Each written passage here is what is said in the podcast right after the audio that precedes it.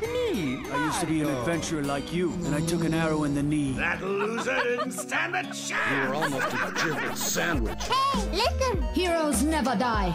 Caught one. The edge of the universe and back.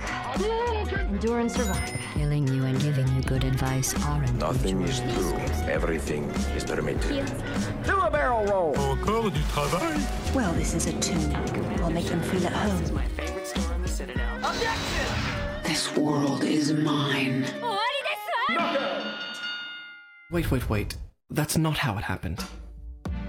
Bonjour à toutes et à tous et bienvenue dans Une heure et des pixels, une émission produite et réalisée par l'association Pixel Up en partenariat avec Radio Campus Paris. Nous vous souhaitons la bienvenue dans cette émission du mois de mars et pour m'accompagner pendant cette dernière, j'accueille comme d'habitude Jean, tu es diplômé de l'école du Louvre et de Paris 3, barman actuellement sans comptoir et animateur de la chaîne YouTube Homo Ludens. Salut Jean. Salut Vincent, salut tout le monde.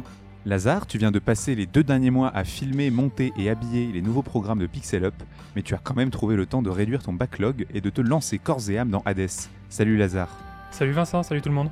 Alexandre, tu es étudiant en M2 à Paris 3, tu travailles sur le motif des ruines dans les jeux vidéo en monde ouvert contemporain, mais tu es également régisseur de l'extrême sur Twitch, notamment pour le groupe 10 Podcast. Salut Alexandre.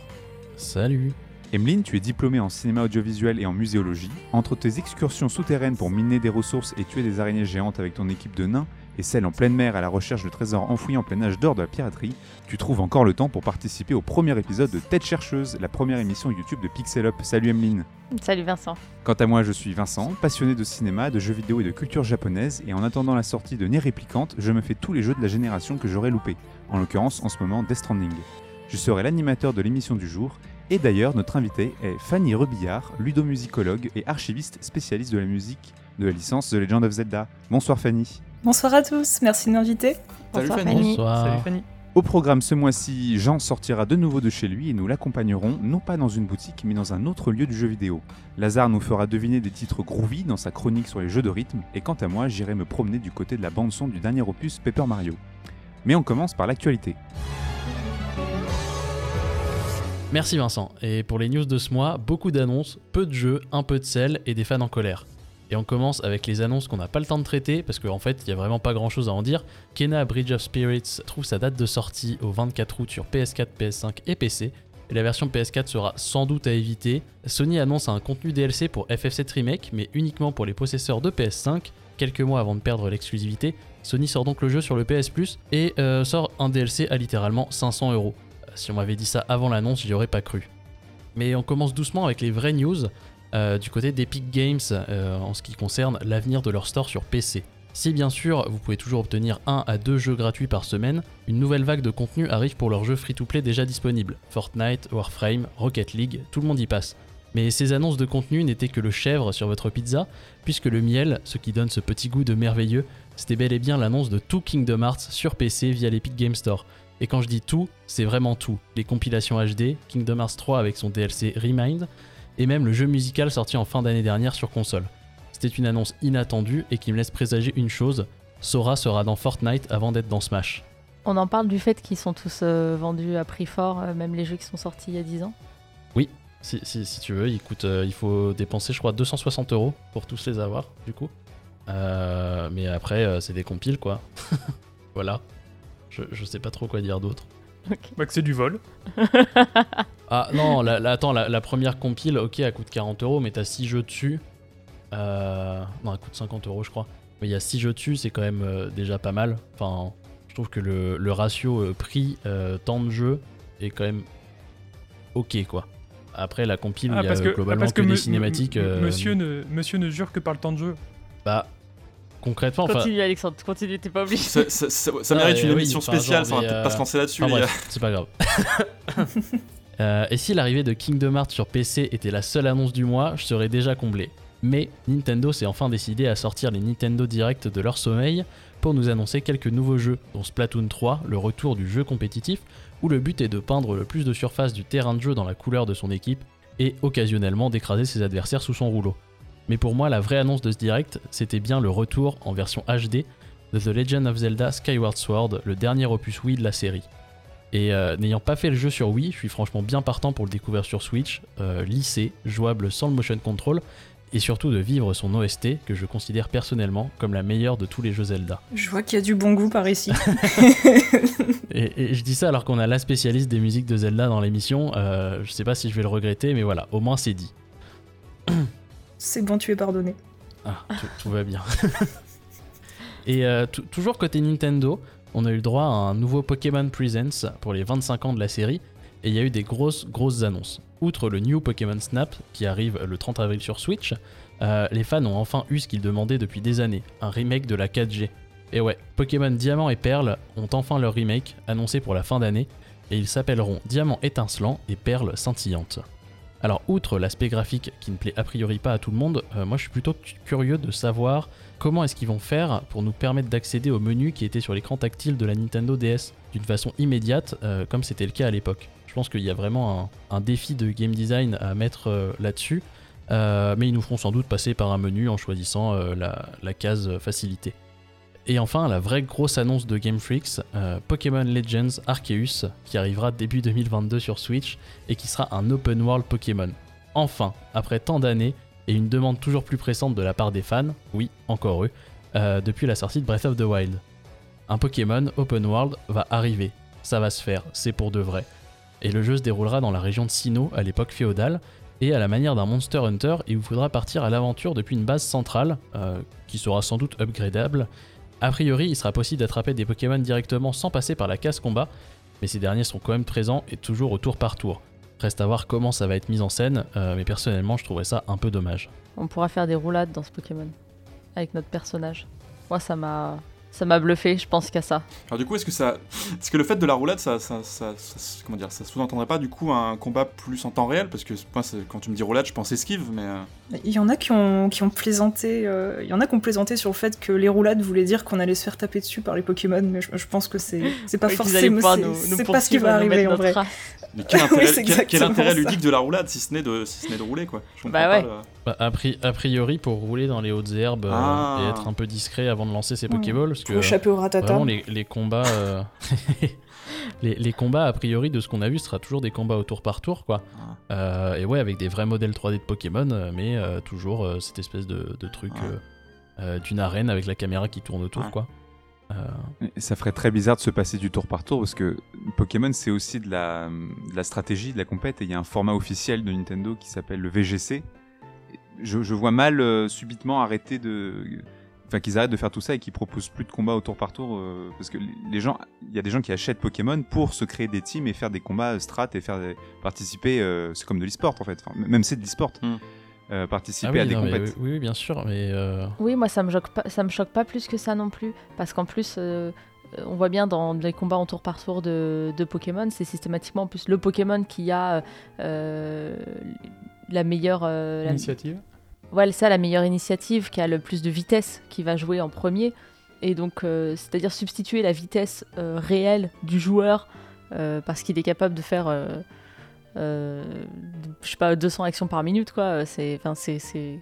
En fait, c'est un peu ridicule. Je trouve qu'on perd, euh, bah, du coup, l'esprit Pokémon, où c'est vraiment le Pokémon qui joue, et c'est pas nos compétences à nous en tant que, que joueurs et joueuses. C'est vrai que les APM sur Pokémon, on n'en parle pas assez, je pense. Non, clairement pas, merci. Merci d'avoir souligné cet aspect de mon intervention. Non, et puis en plus, si c'était du temps réel, ce serait bizarre parce que du coup, en fait, tu joues plus le dresseur à ce moment-là, mais tu joues le Pokémon à la Ouais, manière d'un Pokémon Tournament ou quoi que ce soit. Donc finalement, euh, c'est vrai que ça dénaturerait Bah un ouais, peu mais la- t'as un jeu, euh, un jeu quand même qui euh, semble quand même se s'inspirer de pas mal de action RPG, euh, qui soient en monde ouvert ou pas hein, d'ailleurs. Et euh, comment dire, dans ce cas-là, genre euh, autant ouais, genre je sais pas, t'as ton dresseur, euh, il lance la Pokéball et là paf, tu passes dans la peau du Pokémon et, euh, et c'est parti euh, pour faire un truc comme ça quoi. Que là, genre, ça veut dire tu as un monde ouvert, tu vas te balader dedans, et là, paf, euh, combat, euh, tour par tour, euh, dans un truc euh, très Bah, c'est ce fermé. qui se passe dans, je sais pas, un Original Sin. J'ai pas dit que c'était bien, ça. Oh là, les skis, oh les skis, Oh. oh les skis. Ouais. Et Fa- Fa- Fa- Fanny, j'ai cru que Fanny avait commencé à dire quelque chose. Oui. Ouais. Ah ouais, Pardon. mais je disais que le, le souci c'est que bon, on a pu le voir avec Pokémon Tournament aussi, qui a pas forcément beaucoup euh, séduit, même si je crois que les mises à jour ont, ont arrangé pas mal de choses. Mais le, le souci de caser Pokémon dans du direct euh, et pas du tour par tour, c'est qu'il y a une, une telle quantité d'attaques, une telle quantité de capacités qui, dont l'intérêt c'était justement qu'elles étaient spectaculaires. Euh, en fait, c'est très difficile à transposer ça à un, à un monde euh, action RPG. Donc, euh, je pense que s'ils font ça, en fait, ils vont être obligés de réduire le scope des attaques et le- les possibilités de gameplay, et que ça, les joueurs vont pas du tout l'apprécier. Donc à mon avis, c'est peut-être aussi pour ça qu'ils ont fait sans doute ce choix de rester au tour par tour, c'est pour euh, pouvoir euh, offrir toujours autant de possibilités. Après, on a vu avec euh, ces- les différentes annonces, hein, que ça soit euh, Pokémon ou Zelda, que euh, de toute façon, les joueurs ils sont jamais contents. donc, euh, Oui. Non, c'est surtout que des joueurs mécontents euh, vont prendre la parole publiquement pour euh, parler de leur mécontentement. Les joueurs contents, ils, ils font rarement euh, Bah non, autant de bruit. Voilà, ils sont en train de jouer à la place. Exactement. Ah oui. Et de, de toute façon, les, les joueurs mécontents achètent quand même les jeux, donc euh, partir de là, euh, ça. C'est ça. ça change pas grand chose quoi. N'empêche que moi, après l'annonce du Battle Royale euh, Final Fantasy, du coup, j'attends le Battle Royale Pokémon. Oh, Il y a déjà un MOBA, donc euh, voilà. Il y a un MOBA Pokémon Il y a déjà un MOBA. ils ont ouais, annoncé. il y a un MOBA euh, Pokémon, ouais. Pokémon Je- Unite, et d'a- et d'ailleurs, il n'y a pas eu de news dans le Pokémon Presents. C'est un peu étrange d'ailleurs, mais bon. Bah, je- ils se sont pris un tel bac, euh, ils s'en sont tellement pris plein la figure après cette annonce que je crois que la, vidéo d'annonce du jeu, ça a été la plus dislikée de toute la chaîne de Pokémon. À mon avis, ils se sont dit, bon là, on va juste tabler sur la nostalgie, sur les choses que les joueurs ils attendent bien pépère, euh, et on va pas leur rappeler ça, parce que c'est pas le même public qu'on va viser avec. Je pense que c'est vraiment une démarche marketing là qu'ils ont eu. euh. Alors, qu'est-ce qui n'est pas marketing pour eux, mais. Ouais, justement, vu qu'ils sont très axés sur euh, marketing, comme, enfin, comment dire, la tendance, etc. Enfin, le MOBA, les gars, ils, sont- c'est un- ils sont un peu à la bourre, quoi. Enfin, je pense que c'est pas la peine vraiment d'en refaire des nouveaux, quoi. Je sais pas, je comprends pas. Ouais, mais il y a eu l'envie de tester un truc nouveau, euh, c'est-à-dire exactement ce que les fans de Pokémon demandent aussi euh, Mm. depuis un moment, c'est-à-dire qu'on fasse des nouveaux trucs. Et euh, en fait, c'était c'était pas le bon nouveau, quoi. Mm. En fait, Ouais, c'est ça. Voilà. C'était déjà du nouveau un peu ancien, quoi, parce que, ouais, LOL c'est- et c'est LOL le- Dota, le- c'est ouais, c'est 2000, euh, 2000 quoi, 2000, euh, 2009, 2010, 2009, un truc comme ça. Côté sortie ce mois-ci, euh, pas grand-chose à se mettre sous la dent. Mais il me semble que Jean, tu as pu jouer à un nouveau jeu, euh, Little Nightmares 2, la suite euh, donc euh, du premier. Oui, exactement. Euh, et bah écoute, j'ai été, je suis mitigé. Je suis mitigé. J'avais adoré le premier et euh, le deuxième est chouette par, euh, comment dire, par sa DA et son ambiance. Les, ça, ça correspond tout à fait au premier. C'est vraiment très chouette là-dessus. C'est toujours creepy, toujours un peu poisseux. Enfin, ça, ça j'ai beaucoup aimé. En revanche, les chapitres sont vraiment très distincts les uns des autres je, vois peu la cohérence, euh, comment dire, d'un point de vue de la, diégèse et de la narration entre les deux, entre les différents chapitres, contrairement au premier où tout se passait dans ce grand bateau euh, et euh, tout était lié. euh, Là, c'est un peu moins, ça se sent un peu moins, et surtout, j'ai pas du tout aimé le dernier chapitre, que j'ai trouvé aussi bien au niveau de la direction artistique que du gameplay, que même de la sorte d'explication ou de révélation qu'il y a à la fin. Enfin, j'ai pas du tout compris. Je pense que pour moi, en tout cas pour moi, il s'est il s'est raté sur le dernier chapitre. Mais, euh, mais bon, ça reste quand même à faire. Si un jour il tombe en promo, si vous avez aimé le premier, faites-le. Ça sera toujours euh, pas un mauvais moment à passer, quoi. Et voici qui conclut ces news. Moi, je vous retrouve le mois prochain pour une nouvelle vague de news, peut-être avec beaucoup moins d'annonces, parce que j'ai l'impression que tout le monde a épuisé ses stocks pour l'année, mais toujours avec des jeux. Merci Alexandre. Jean, je me tourne vers toi. Ce mois-ci, tu vas nous faire visiter un autre lieu lié aux jeux vidéo que tu as fréquenté étant jeune. Tout à fait, euh, Vincent. Je continue de retracer mon, adolescence euh, au travers du prisme de, des jeux vidéo. Et cette adolescence fut marquée euh, par des jalons vidéoludiques de nature diverse. Et si ma découverte de Halo fut un tournant dans ma vie de joueur, comme je vous le racontais le mois dernier, l'impact que ce jeu a eu sur moi n'étant rien comparable aux conséquences au long terme qu'entraîna l'arrivée d'un cybercafé dans la petite ville de mon enfance. Au début des années 2000, dans une France provinciale où l'internet haut débit peinait à s'imposer face à un Minitel encore vaillant, il s'agissait incontestablement d'un événement majeur. Et c'est sans hésiter un seul instant que j'ai décidé de me rendre dans ce nouvel établissement le samedi suivant son ouverture, et c'est le lieu dont je veux vous parler aujourd'hui. Le cybercafé était situé dans le virage d'une rue relativement passante, coincée entre une entrée d'immeuble et un salon de bien-être en bordure du centre-ville. Je me souviens avoir marqué un court temps d'arrêt à l'extérieur de l'enseigne, soudainement saisi par une angoisse proche de celle que je pouvais ressentir les veilles de rentrée scolaire ou au départ de colonies de vacances. J'étais inquiet à l'idée de ne pas trouver ma place, de ne pas me faire d'amis, voire d'être rejeté ou moqué. Bref, vous l'aurez compris, j'ai trimballé mes peurs de petit garçon durant toute mon adolescence, et je peine encore parfois à m'en défaire aujourd'hui. Néanmoins, j'étais bien décidé à ne pas faire demi-tour, après tout j'étais venu pour jouer, et c'est donc avec un mélange d'anxiété et de détermination que je finis par pousser la porte. J'entrais dans une pièce étroite, tout en longueur, et bien moins sombre que ne le laissait présager sa devanture au store baissé. Le sol était couvert d'un lino imitation parquet, alors qu'une moquette d'un rouge tirant sur le bordeaux tapissait les murs, le long desquels s'alignaient une douzaine d'ordinateurs disposés de manière à dégager une vague allée centrale qui menait jusqu'à l'arrière-boutique. L'ambiance était électrique, il devait y avoir deux fois plus de joueurs présents que de postes disponibles, les crises et les jurons fusaient, et l'air chargé d'une chaleur moite portait en lui les traces olfactives d'une vingtaine d'adolescents surexcités. Ma première crainte, qui était que tout le monde me dévisage à mon arrivée, se révéla parfaitement injustifiée. L'animation était telle que personne ne fit attention à moi lorsque j'entrais, si ce n'est le jeune homme qui se trouvait derrière la minuscule banque d'accueil située près de la porte, qui me salua avec un sourire avant de m'indiquer qu'aucune place n'était disponible pour le moment et qu'il y aurait par conséquent un peu d'attente. J'ai alors discrètement rejoint les rangs des spectateurs pour observer la partie qui était en train de se dérouler, et tout en lorgnant sur les écrans cathodiques, je jetais de furtifs coups d'œil aux joueurs qui s'invectivaient en riant d'un bout à l'autre de la pièce, en me demandant avec angoisse si j'allais pouvoir m'intégrer. Toutefois, j'ai rapidement été happé par les enjeux du match de Counter-Strike qui était en train de se jouer, et mes inquiétudes s'évanouirent à mesure que les frags s'accumulaient. Puis quelques places se sont finalement libérées et c'est avec une excitation mêlée de fébrilité que je me suis installé à l'un des ordinateurs disponibles. J'ai nerveusement configuré mes raccourcis clavier, puis j'ai rejoint la partie en cours et je n'ai quitté les lieux que 4 heures plus tard avec les yeux piquants et la voix cassée, mais surtout avec la certitude que j'allais revenir.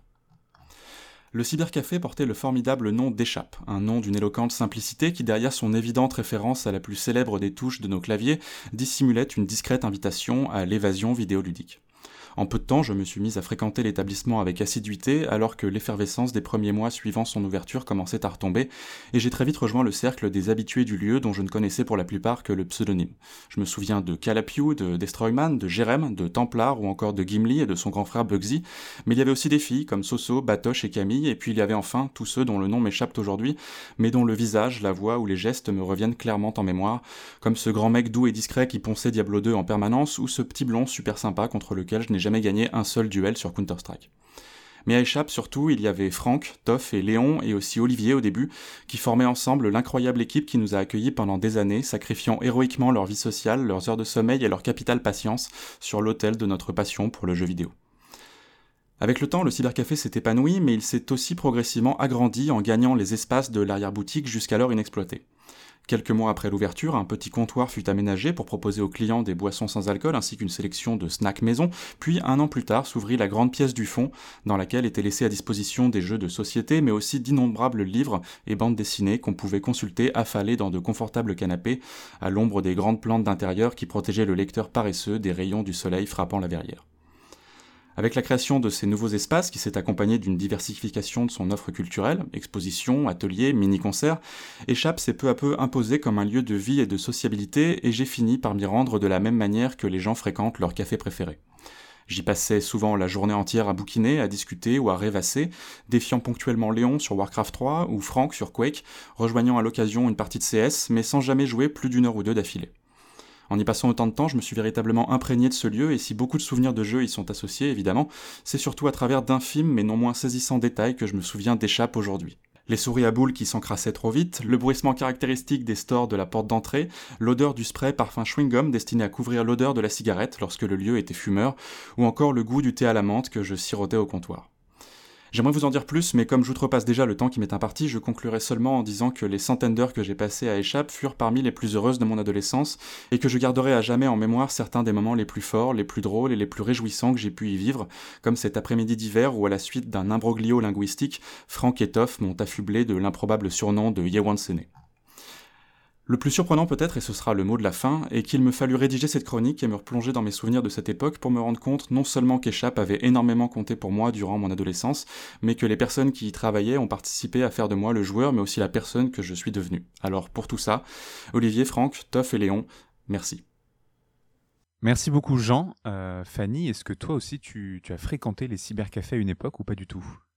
Eh ben pas du tout. En fait, le, seul cybercafé où je suis allée de façon régulière, c'était pas du tout pour jouer, ni même pour aller sur internet. C'était le, petit cybercafé qui était en face de mon école de musique et où j'allais photocopier les partitions euh, des nouveaux morceaux que je devais pratiquer au piano.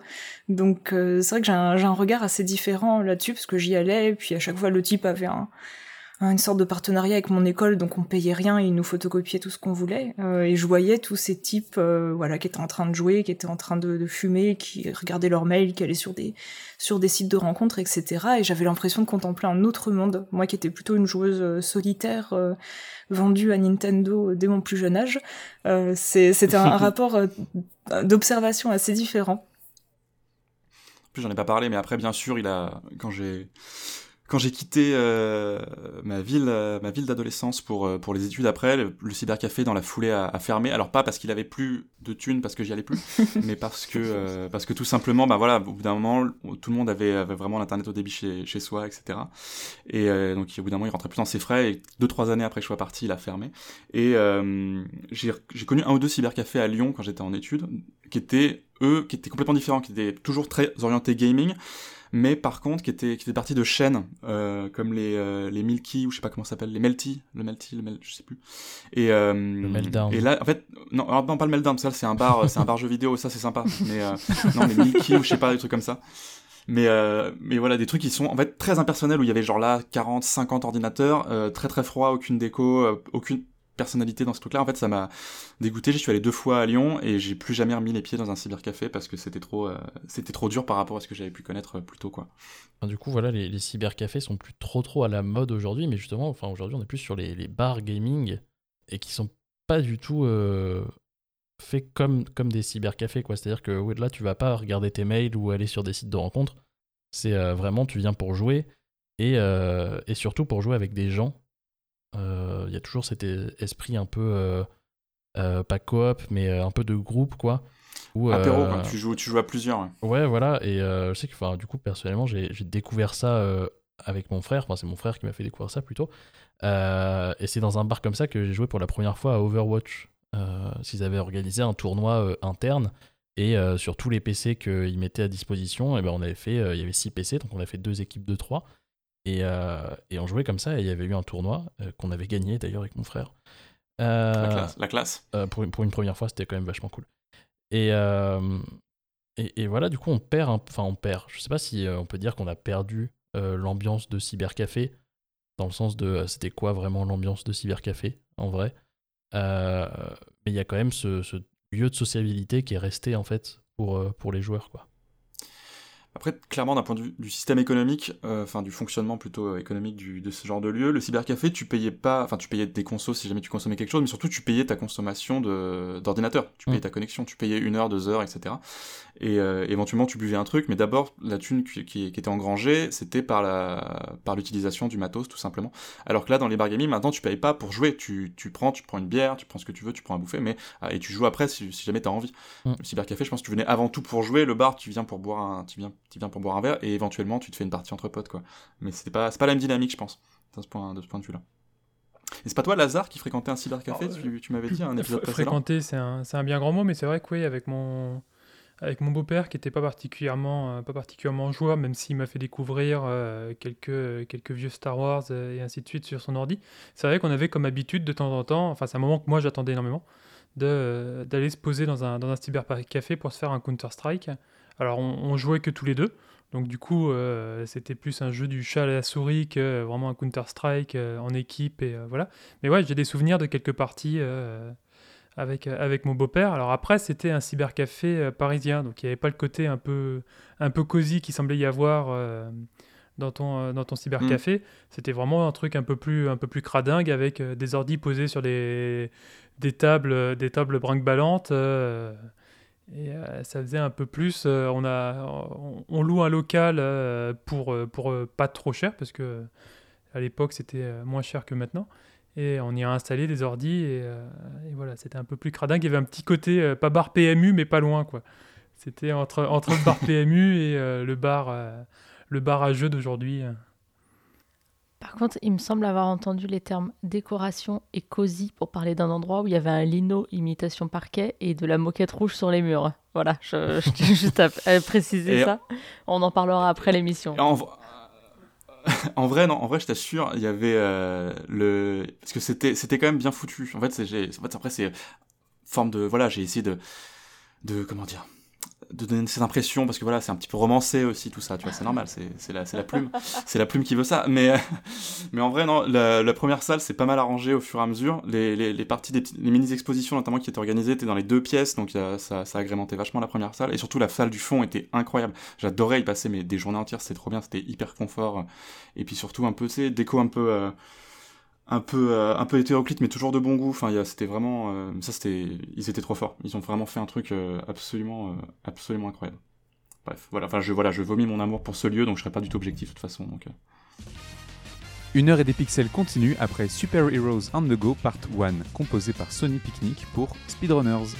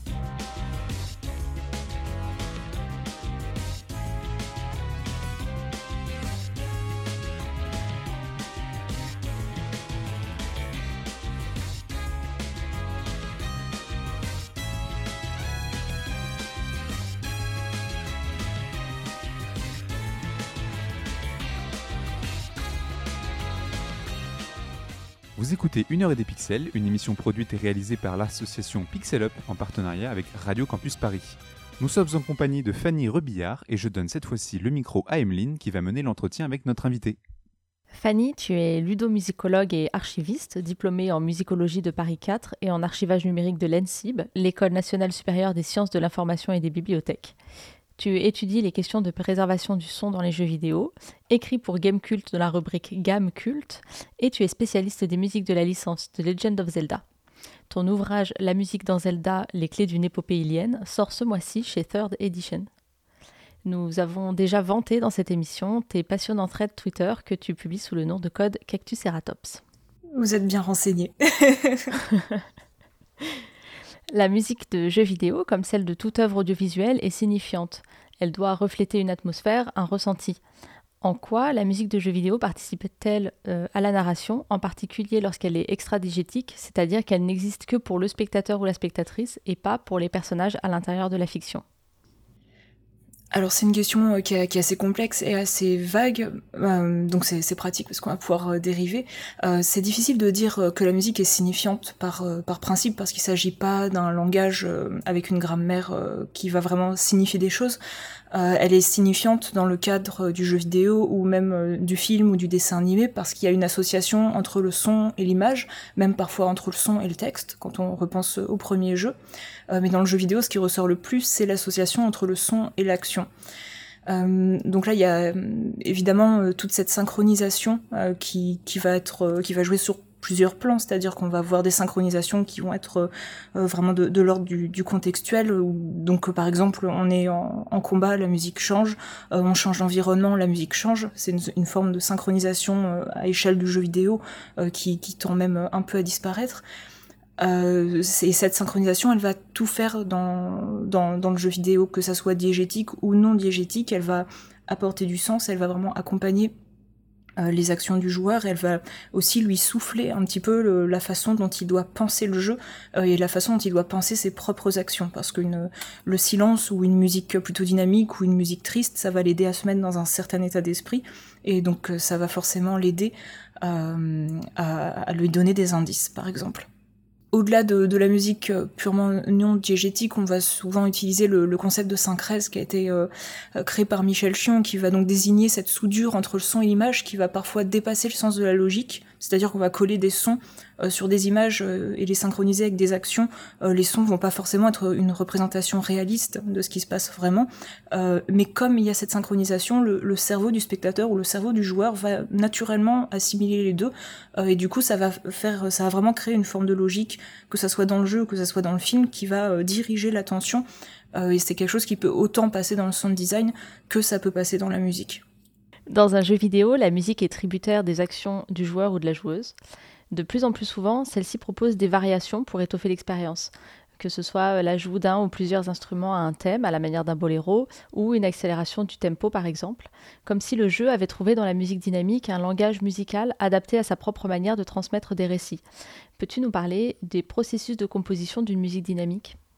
Oui, bien sûr. Donc dynamique, c'est un, terme qui est assez vague qu'on utilise généralement pour euh, rassembler deux autres catégories qu'on appelle la musique interactive et la musique adaptative, qui vont être assez proches, euh, mais qui vont se séparer sur certains points. Donc pour résumer très simplement, euh, est réactif, ce qui va réagir directement à ce que fait le joueur. Donc typiquement dans les jeux musicaux, que ce soit Guitar Hero ou Wandersong, le joueur entre, entre des inputs par exemple, il, réussit à faire à, jouer les notes qu'il est censé jouer dans Guitar Hero la musique va continuer et va s'améliorer, va sonner de mieux en mieux. Au contraire, s'il en met plein à côté, euh, ça va se dégrader, le public va commencer à le huer et la, piste euh, en elle-même va, sonner faux. Euh, donc là, on a vraiment cette notion de réaction à ce que fait le joueur. Et à côté de ça, on va avoir donc tout ce qui est de l'ordre de l'adaptatif, qui est le, changement musical, qui va parfois être plus de l'ordre du contextuel, de l'environnemental. donc, par exemple, Parfois, ça va, envoyer au joueur des informations sur sa situation. Je pense à, Pokémon Noir et Blanc euh, qui, euh, qui était allé très loin. Ou par exemple en combat, on, va avoir des informations euh, en direct sur sa situation pour savoir si il est dans un combat normal, s'il est en difficulté ou encore s'il arrive au, dernier Pokémon qui est en face de lui. C'est quelque chose qui a été repris de façon amplifiée, notamment dans, Pokémon Épée et Bouclier, où cette fois-ci il y a plus de 8 déclinaisons de, de musique dans les combats les plus important. Euh, donc ça va, inventer ça va influencer la façon dont il joue et lui donner des informations sur le jeu. Euh, mais ça va également, en tant que musique adaptative, répondre à tout l'environnement du jeu. Et je pense là par exemple euh, au travail d'Olivier de Rivière, évidemment, qui est qui est un des, plus euh, un des meilleurs en la matière en tout cas en France euh, dans sur Up Innocence où euh, la, bande son va pas nécessairement suivre ce que fait le joueur mais il y a ce, passage où, on est en, plein orage et la lumière va repousser des rats et il y a une synchronisation en fait entre les les, les coups d'éclair euh, qui sont stylisés et représentés par un, un instrument à cordes. Euh, et donc la, la, musique se joue, l'instrument à cordes va jouer uniquement quand un éclair tombe. Là, on est vraiment dans, dans l'environnemental, dans, dans, la musique qui va réagir à ce qui se passe dans le jeu, donc qui peut réagir à des éléments qui sont aléatoires. Euh, donc il, voilà, il va y avoir euh, vraiment différentes façons de construire les musiques interactives ou adaptatives en les associant à divers éléments interactifs du jeu. Une heure et des pixels continue après Rivelon, composé pour Divinity Original Sin 2 par Borislav Slavov.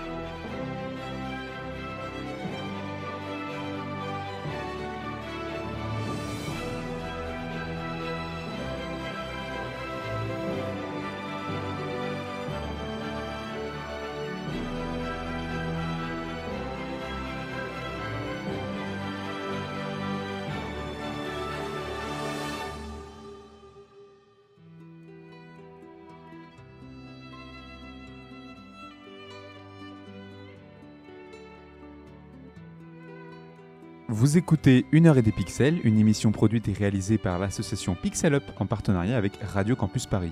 Nous sommes toujours en compagnie de Fanny Rebillard, ludomusicologue et archiviste, spécialiste de la musique de la licence The Legend of Zelda. Fanny, donc tu es euh, experte des musiques euh, de la licence Zelda. J'imagine qu'au-delà de l'affection que tu portes à la série, c'est son traitement du matériel musical qui t'a amené à l'analyser sous cet angle. Par quels moyens la série Zelda se distingue-t-elle par rapport à son rapport à la musique?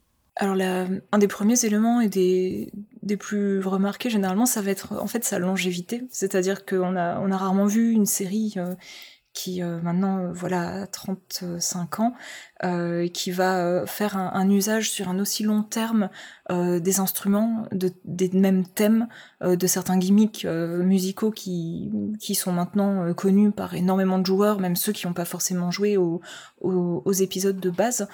et en fait, cette association entre sa longévité, l'importance du musical dans la série, évidemment, va avoir un impact sur la culture qui dépasse totalement le cadre du jeu. Euh, c'est vrai que moi je, je m'intéressais déjà à la série de, de, façon générale parce que j'adore euh, j'adore Zelda, ça a été une, un jeu extrêmement important euh, pour moi, que ce soit quand j'étais petite où je regardais mon père, parfois mon frère qui jouait à, à, Link to the Past, et puis quand, quand on a eu la Nintendo 64 et que là Ocarina of Time est arrivé, c'était vraiment un moment extrêmement important pour moi musicalement.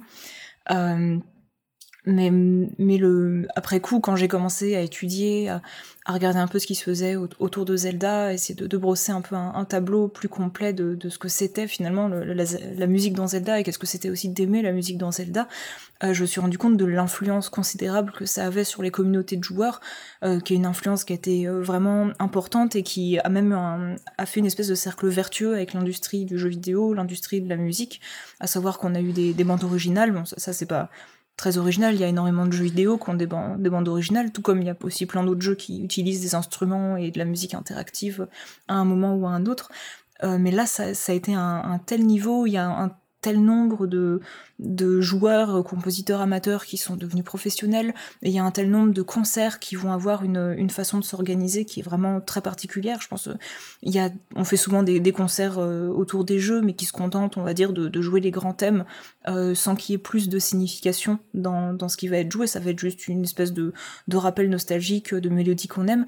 Dans Zelda, on a eu des, des concerts, euh, notamment ceux pour les 25 ans et pour les 30 ans, organisés officiellement par Nintendo, qui faisaient des suites consacré par exemple aux instruments de la série, dans lequel on allait avoir une suite au carina, on allait avoir une suite à la harpe, on allait avoir, euh, enfin à la lyre, euh, ou encore euh, même une suite à l'accordéon pour mentionner les plus récents sur Breath of the Wild.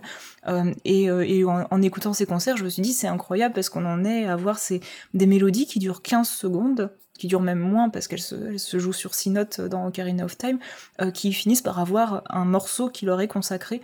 Euh, et les joueurs euh, sont comme des fous en, écoutant ça parce que ces, ces 15 secondes de musique, elles sont extrêmement fortes pour eux.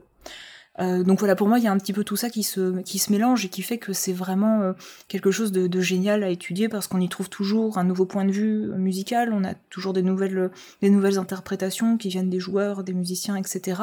Euh, et du coup, ça a fait une espèce de, ça lui donne une richesse qui est absolument, qui dépasse tout ce que moi j'ai pu croiser sur n'importe quel autre jeu. La saga accorde une place particulière aux instruments qui prennent une place conséquente dans la diégèse. Peux-tu nous parler des mécaniques euh, mises en place pour lier musique et gameplay dans la saga? Alors, ce qui est déjà intéressant à noter, c'est que la, notion d'interaction sonore, elle a été euh, présente dès le début, à savoir que sur, euh, sur la, la Famicom japonaise, on avait, un, on avait déjà un micro qui n'était pas sur la NES chez nous, que ce micro permettait de, provoquer des événements dans les jeux, notamment de, de tuer un certain ennemi. mais au-delà de ça, dès le premier épisode, on a pu se servir du sifflet pour, pour provoquer des réactions magiques, pour se téléporter, pour euh, faire apparaître des choses qui étaient invisibles, etc. Euh, donc euh, dès le début, Miyamoto notamment a, a, accordé une très très grande importance à la musique et, à l'interactivité musicale. Alors à l'époque, on avait beaucoup moins de boutons sur les manettes, euh, on avait beaucoup moins de le travail sur lui, sur la façon dont, les interfaces euh, marchent, etc. était beaucoup moins avancé. Donc c'était très simple. On appuyait sur un bouton, on, déclenchait une mélodie et elle avait un effet. Il y avait moins de moins d'impact. Enfin, le, joueur était moins impliqué musicalement. Euh, mais dès qu'ils en ont eu l'occasion, et donc ça a commencé sur Nintendo 64, ils ont pu faire du mapping où on pouvait faire une touche égale une note. donc ça a déjà permis aux, joueurs de, jouer comme ils le souhaitaient, d'expérimenter des choses, de s'amuser avec les, fonctionnalités sonores de l'ocarina qui, étaient présentes en jeu mais qui ne servaient pas dans, le scénario. Donc je pense au, fait qu'on peut jouer beaucoup plus de notes que, ce qui, que le nombre total utilisé dans les mélodies. Et du, et du coup, euh, ils ont vraiment amené ça petit à petit, jusqu'à ce qu'on arrive euh, même à apporter une, une, notion rythmique avec Wind Waker, euh, où donc là, tout était même plutôt basé sur, sur le rythme. et finalement, en fait, ils ont un petit peu expérimenté des mécaniques, des, des, mécaniques de jeu musical qui changeaient à chaque épisode euh, qu'on été parfois plus flous, euh, comme dans, dans, Twilight Princess, où on avait vraiment juste le, une espèce de trait à tracer pour euh, que le loup chante euh, à peu près les bonnes notes, mais donc qui, qui, se basait sur le fait qu'on avait qu'on faisait un, chant de loup et, puis voilà. et puis après ils ont mélangé rythme et, hauteur de notes dans, Spirit Tracks, avec en plus la gestuelle qui est devenue très importante et qui le fait d'imiter l'instrument. Donc là on soufflait dans la console, comme après dans, dans Skyward Sword on faisait les, les mouvements de la harpe. Euh, avec euh, le Wii Motion Plus. Euh, donc ils ont vraiment expérimenté toutes les facettes de la musique. Mais ça dépasse aussi totalement la seule implication du joueur, à savoir que la musique, elle fait aussi partie de la, hum, comment dire, de la pédagogie du jeu et de la façon dont le joueur va s'approprier la, culture dans le jeu. Donc, par exemple, dans, dans Ocarina of Time, il y a des, études de, musicologues qui ont montré comment on, lui faisait s'imprégner de l'environnement euh, de, des bois perdus, par exemple, euh, pour citer l'exemple musical le plus euh, d'interaction le, plus connu, où on, pouvait aller dans les bois perdus et puis écouter la musique telle quelle, sans qu'elle ait particulièrement de sens, à part le fait d'être assimilé à, à, ce lieu. Et puis ensuite le joueur y retournait euh, que euh, cette fois-ci il devait se laisser guider par la musique parce qu'il doit retrouver son ami Saria qui est en train de jouer de l'ocarina euh, à l'autre bout de la forêt. donc là, il doit faire une, il doit apporter une attention toute particulière au son et aux notes qui sont jouées. Donc il, suit ce son et une fois qu'il la retrouve, là, elle lui apprend à jouer cette mélodie. Donc il y a vraiment cette espèce de passation culturelle qui s'effectue dans le jeu. et, de fait, il la mémorise et il avait déjà commencé à la mémoriser avant même de savoir qu'il devait l'apprendre. Euh, et donc ensuite, il, soulève qu'il va y avoir ce lien euh, vraiment euh, extrêmement important entre ce que la façon dont on va apprendre aux joueurs les différentes choses qu'ils doivent faire dans le jeu, l'effet que ces choses vont avoir, à savoir là, ça lui sert à communiquer avec un personnage qui est représentatif de la forêt, qui est représentatif de son enfance, et donc il y a un ciment musical qui au début est non, non diégétique et qui va passer ensuite dans le diégétique. Euh, donc voilà, il y a, tout, cet environnement qui, euh, qui, qui, tourne vraiment autour euh, de l'usage des instruments et qui, et qui, est souvent extrêmement malin, extrêmement bien fait. et qui donc va, les, va pas les utiliser comme des simples instruments rigolos de gameplay, ça va vraiment être dans le scénario, ça va être dans, dans la culture d'Irul et donc c'est passé dans la culture des joueurs. As-tu un thème préféré dans la licence et peux-tu nous dire ce qui te plaît ou te touche dans ce morceau? Alors euh, ça c'était difficile. Euh, j'ai beaucoup réfléchi parce que j'ai plein de morceaux préférés en fait dans cette licence. Je peux en avoir au moins euh, trois ou quatre par jeu. mais je, pense que celui qui m'a le plus surpris, qui, m'a vraiment le, plus marqué sur l'ensemble de ma vie de joueur et de ma vie de ma de joueur, de ma vie de joueuse et particulièrement de ma vie de joueuse de Zelda, bah, c'est justement la, la berceuse de la princesse Zelda qui est devenue autant voire plus emblématique que le, thème principal de la série. Euh, et qui pourtant même pas, ne faisait même pas partie des premiers jeux. la berceuse de Zelda, elle a été composée pour, euh, pour Link to the Past, et c'était même pas le thème de Zelda, en fait, à la base, c'était le thème qui représentait les sept sages.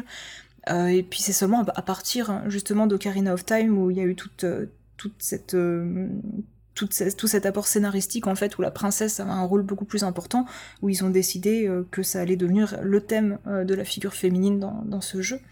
Euh, et comme Zelda est un personnage qui est récurrent son thème depuis est revenu dans chaque épisode et en fait il a toujours été énormément renouvelé pour correspondre de plus en plus aux besoins de scénarisation mais surtout à la façon dont le personnage est représenté et euh, si vous avez fait plusieurs Zelda, je pense que vous savez qu'il y a beaucoup de princesses qui sont toutes très différentes, qui ont des personnalités très différentes et qui ont des histoires très différentes. Euh, et cette variété, euh, que ça soit son inversion dans Skyward Sword, euh, qui va vraiment être utilisée au, fil du jeu jusqu'à ce qu'elle se, jusqu'à ce que le, chant de la déesse s'inverse pour devenir la berceuse de Zelda. Il y a un, toute une signification, il y a toute une symbolique qui est extrêmement bien menée dans cet épisode et, et, en plus les deux arrangements sont, sont très beaux parce que les, parce que voilà c'est on a des très bons compositeurs qui sont derrière ça, donc on réussit vraiment à renouveler euh, l'intérêt et à renouveler la musicalité de ce thème. Euh, donc voilà, et même dans, Spirit Tracks, il y a des, détournements du thème qui, qui sont assez inattendus, qui, sont même très surprenants parce que le personnage est, est très différent. Euh, et jusqu'à Breath of the Wild où le, thème a été totalement transformé dans, dans le thème principal, d'après les compositeurs qui, disent s'en être en partie inspirés. Ils, ont, ils sont inspirés de ce thème-là et puis du thème principal de la série pour faire le nouveau thème. Euh, donc on, où on peut parfois ressentir euh, justement ces échos de la berceuse qui ressortent de temps en temps, euh, mais qui sont pas du tout évidents. Donc voilà, je pense que ce thème m'a beaucoup plu parce que c'est aussi un, thème qui, est très apaisant, c'est un thème qui rappelle énormément de choses. Et puis c'est un thème qu'on peut entendre à toutes les sauces dans la série et qui a été tellement repris que je pense qu'on peut même plus compter le nombre de, de remixes, de réorchestrations, de réinterprétations qui en ont été faites. Donc c'est toujours un plaisir de le réécouter. Moi, je voulais juste dire que je suis en train de refaire Twilight Princess en ce moment et que le truc de du chant de loup, c'est vraiment une plaie. Voilà. mais sur quelle console? Parce que moi, je l'ai fait euh, sur GameCube, mais c'était pas un souci. Ah ouais, je, je l'ai pas fait sur Wii U encore. Non, c'est embêtant si sont foirés. Parce qu'il y, y, avait un souci aussi, c'était que les, le portage, enfin non, c'est pas un portage, mais les mécaniques euh, sur la DS pour souffler dans le micro dans Spirit Tracks, elles étaient, euh, elles étaient compliquées euh, quand on y joue sur 3DS. Euh, bah, elles étaient... Encore, ça, allait parce qu'il fallait souffler au centre entre l'écran et. Enfin, entre les deux écrans, parce que le micro était placé là. Donc on pouvait regarder ce qu'on faisait avec l'écran tactile, parce qu'il fallait bouger la flûte en même temps. Mais quand on joue au jeu sur 3DS, bah, il y a un petit souci qui est que le micro est placé sur 3DS en bas à droite de la console. Donc on est obligé de la tenir au-dessus de sa tête.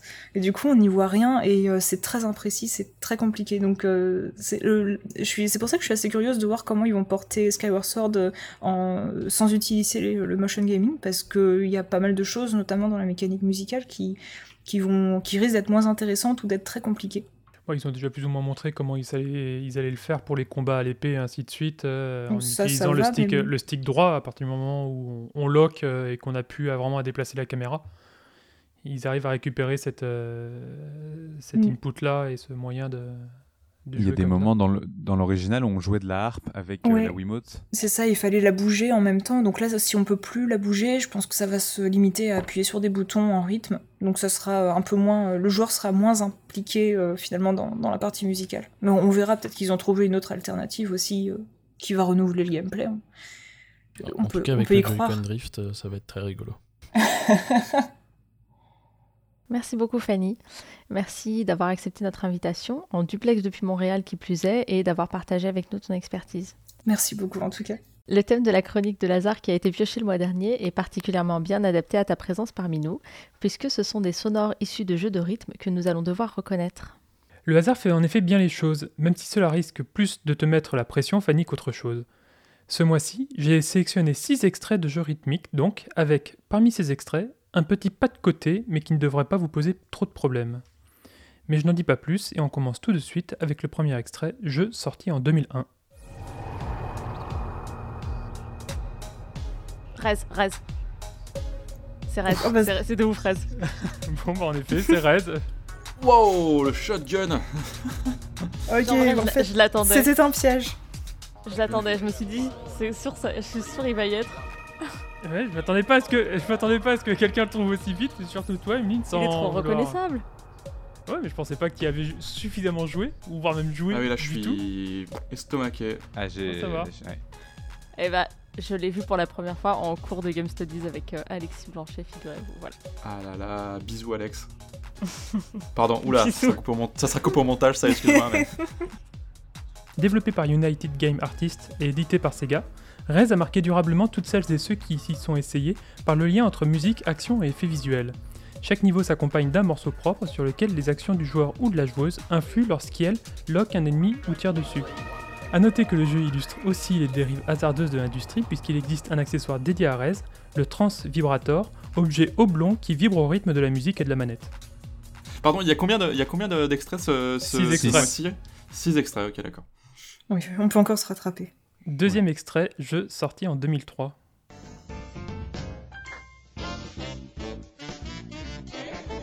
Donkey Konga Oui. Ah oui, ça doit être Ah Donkey bah. Konga, oui. Ah, trop fort. Ça. J'étais en train de me dire, alors Mario, c'est quoi un jeu de rythme en rapport avec Mario Ouais, c'est ça, oui. Et du coup, c'est quoi? J'ai pas entendu Vincent derrière la musique. C'est Donkey Konga.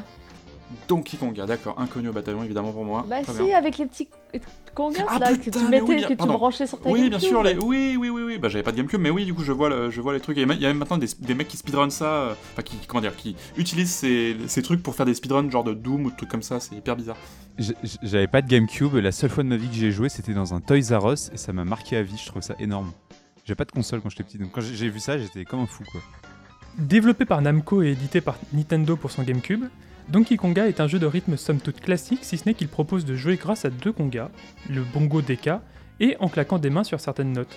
Le jeu propose des versions réinterprétées de titres connus, et la playlist de la version occidentale diffère de celle de la version japonaise. Je vais pas avoir un seul point comme d'habitude. C'est pas grave, j'en ai un pour nous, Jean. C'est vrai, merci. Parce qu'avec Ameline, on fait équipe ensemble parce qu'on est, on est trop mauvais tous les deux. Je peux faire équipe avec vous. Grave, grave, grave, complètement, complètement. Merci. Troisième extrait, jeu sorti en 2006. Samba d'Amigo. Non, c'est sur Dreamcast. De- 2006 2006. C'est pas Just Dance ou quelque chose comme ça? Non.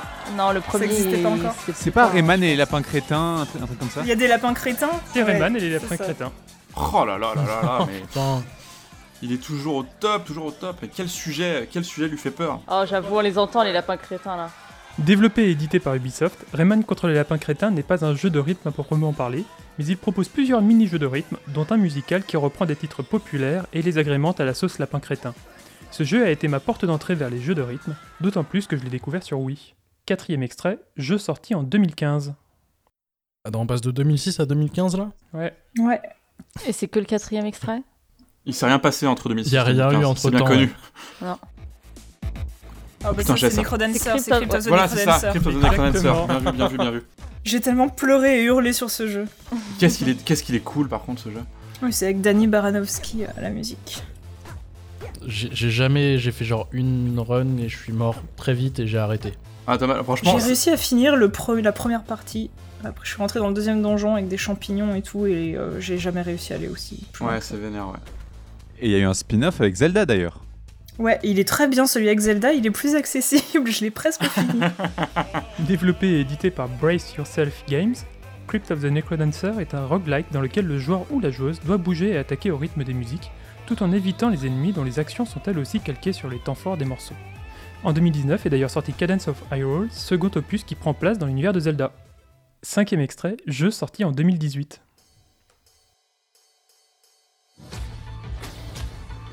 Beat Saber. Ouais, ouais, ouais, ah mais oui, c'est. Beat Saber, oui, oui. Pff, Oh là là. En fait, je me suis dit 2018, ça va être Beat Saber. Je me suis dit, j'attends un peu de- d'entendre la musique. Bah, j'aurais dû, dé- j'aurais dû le faire tout de suite. Voilà. Pff, trop C'est impressionnant. clairement pas la meilleure de Beat Saber aussi. hein. Je me suis... là, j'y ai joué pour la première fois au, au Liège Game Lab d'ailleurs.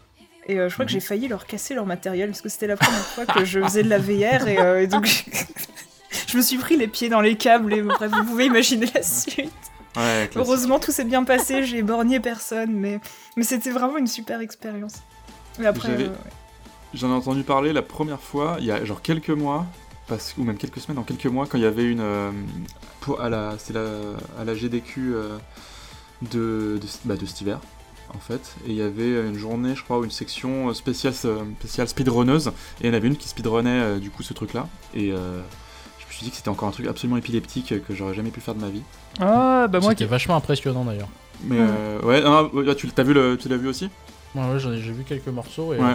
Ah non, par contre, elle est, c'est assez... je me disais, mais attends, mais c'est comment tu bouges pour faire ces trucs-là C'est, ça va vite, c'est ah là. Ah ouais, en mode, en mode en dernier mode de difficulté, c'est assez chaud, mais franchement, il est hyper agréable et euh, enfin, c'est pour moi, c'est un des meilleurs jeux de VR parce que t'as pas du tout de motion sickness ni quoi que ce soit. C'est assez fou. Enfin, c'est vraiment. euh, vraiment Ouais, très, il très est excellent. Beat Saber est édité et développé par Beat Games, et il est, pour moi, une des meilleures portes d'entrée vers la VR. L'immersion est autant sonore que spatiale, et le concept de devoir découper des cibles avec des sabres laser relève du génie. Peut-être manquait-il un peu de pistes à sa sortie, mais les packs arrivent petit à petit en DLC et nul doute que le jeu a encore un bel avenir devant lui. Sixième et dernier extrait, jeu sorti en 2019.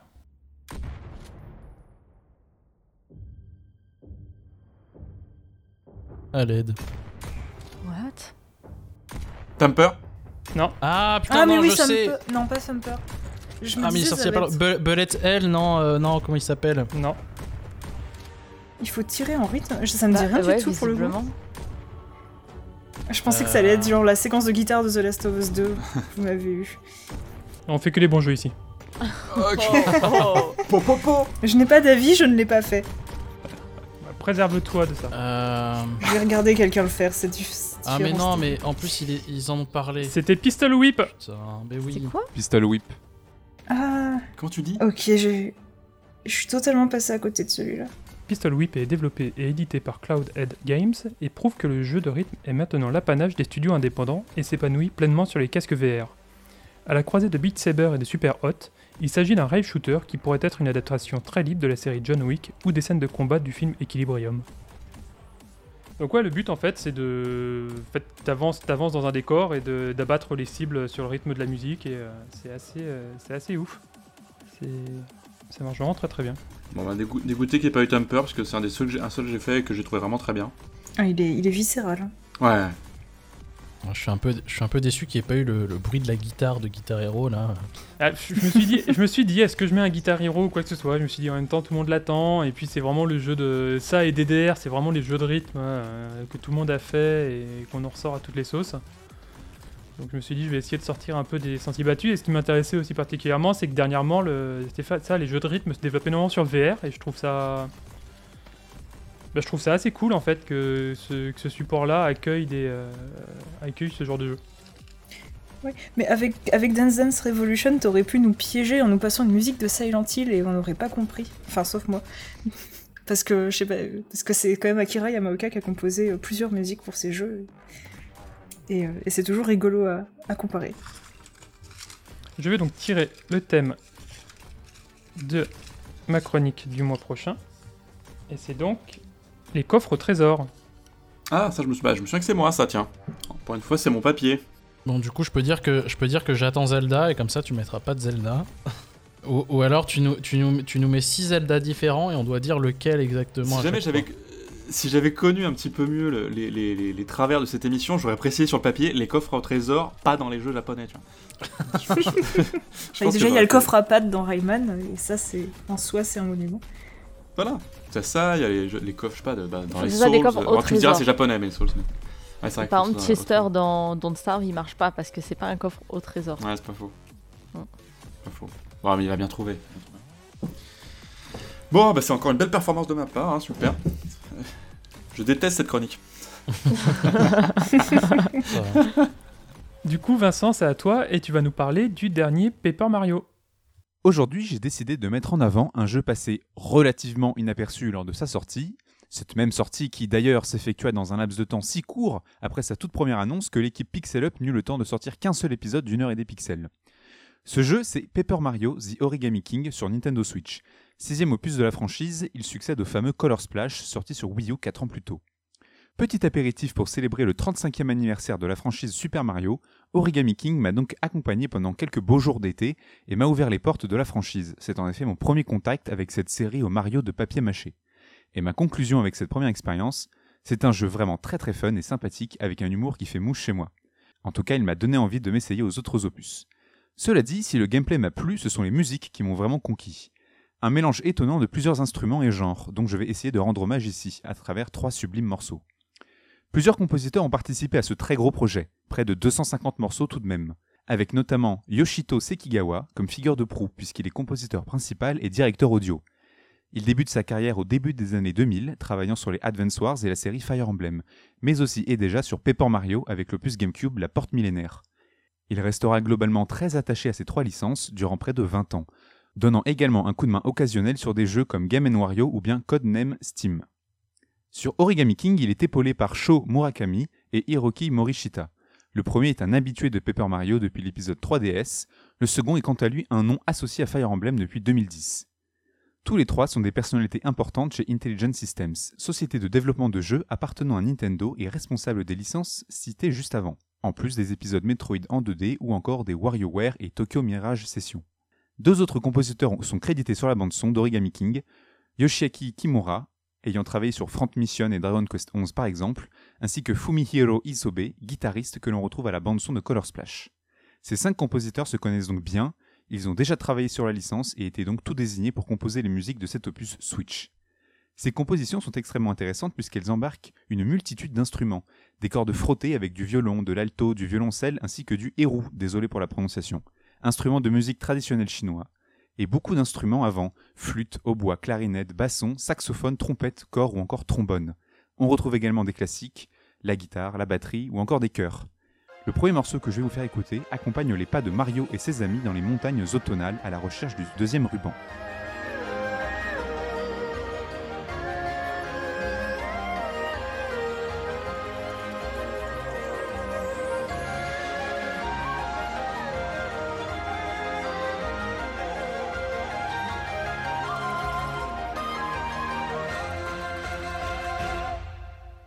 Je le citais plus tôt, le héros se fait entendre ici comme instrument principal d'un morceau à la fois bucolique et émotionnel.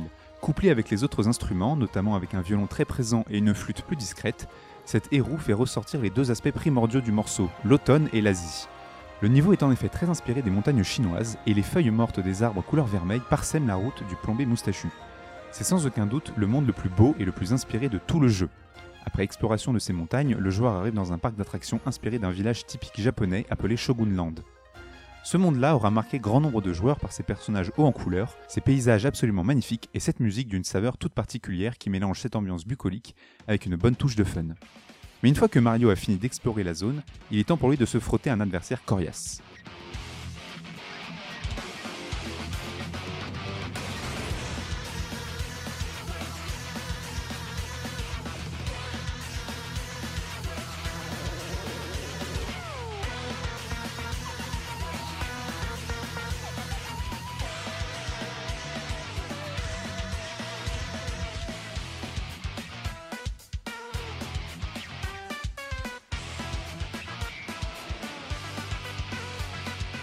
Ce morceau Boss Fight est un des nombreux thèmes de boss que l'on peut entendre dans le jeu, notamment lors des affrontements contre Anaconda ou les frères Sumo.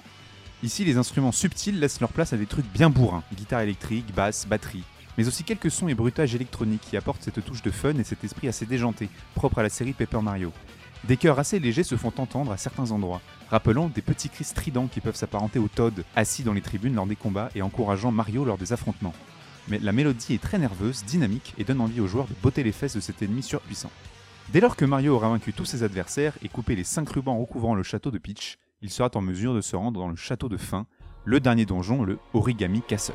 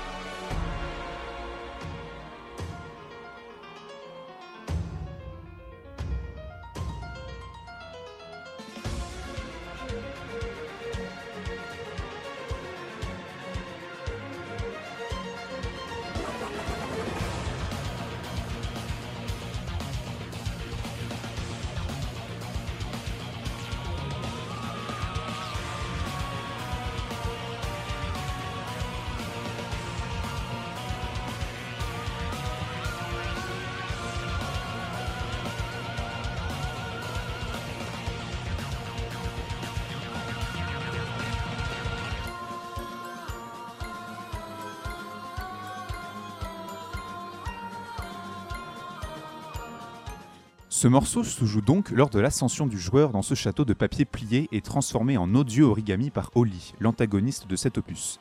Le morceau démarre avec les instruments à cordes et les chœurs qui posent tout de suite une ambiance menaçante qui donne des frissons. Le piano et les percussions introduisent Mario dans ce dernier donjon qu'il devra gravir pour libérer le royaume champignon. Puis le morceau s'emballe avec la guitare électrique et la batterie pour accentuer ce côté épique. Le morceau est ponctué par des apparitions plus calmes des chœurs qui répètent un motif récurrent à travers tout le jeu. Il est répété après par les violons. Cet enchaînement de tous les instruments, plus divers les uns que les autres, rappelle que c'est bel et bien la fin du jeu, le donjon final. A noter que cette musique est aussi celle des combats dans cette zone, il n'y a donc qu'une seule musique pendant toute l'ascension, rappelant ainsi que cette dernière est un combat continu avant d'arriver au boss de fin. C'est à la fois épique et solennel. Les 5 compositeurs attitrés sur ce jeu ont réalisé un superbe travail pour cette nouvelle aventure de Paper Mario. Je n'ai fait passer que 3 morceaux durant cette émission, mais sur les presque 250 qui ont été produits, vous vous doutez bien que les genres se mélangent, formant ainsi une BO très éclectique. De la musique symphonique très chatoyante au funk, en passant par des chansons disco ou encore des sonorités orientales, il y en a pour tous les goûts et il en va sans dire que vous trouverez facilement votre bonheur là-dedans. Si l'univers de Mario ce n'est pas votre truc ou que vous êtes peu adepte des RPG, vous aurez du mal à apprécier manette en main. Mais concernant les musiques, ça c'est une autre histoire. Moi, je trouve ça cool parce que j'ai l'impression que c'est un pas en direction de, en direction de la BO de Doom et euh, je, je, suis vraiment très content.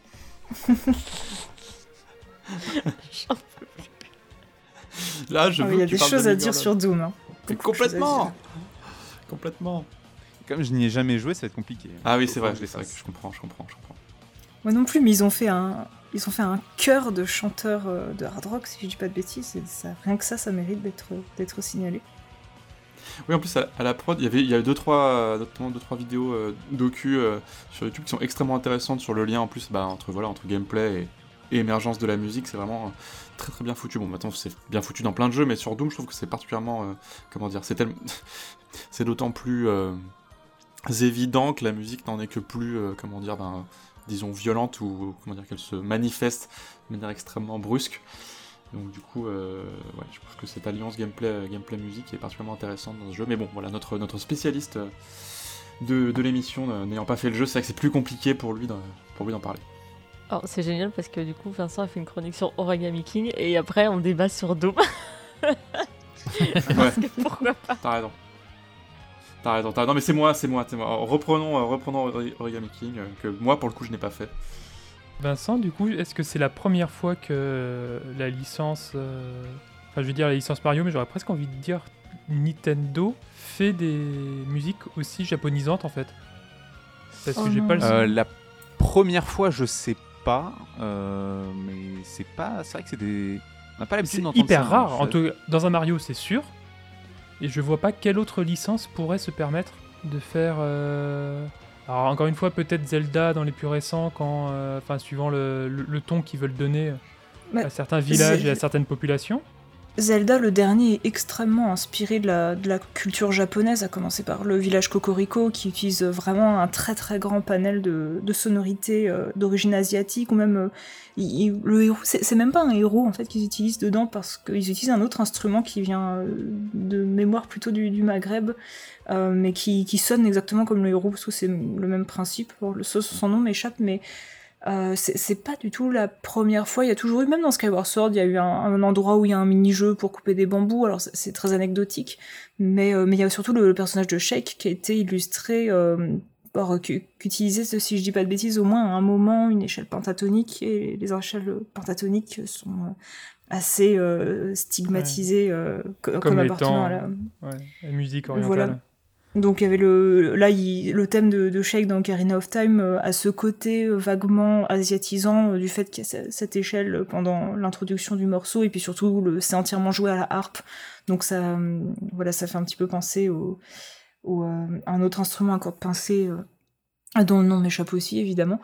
Parce que je ne suis plus ça fait très longtemps que j'ai pas fait d'ethnomusicologie euh, mais euh, non, non, ça, ça, ça a souvent relevé de, l'anecdotique en fait, c'est le, le seul problème. Mais il y, en- a- toujours eu parce que c'est quand même des jeux où le but c'est de voyager, le but c'est de faire rêver le, joueur à travers des environnements très très différents.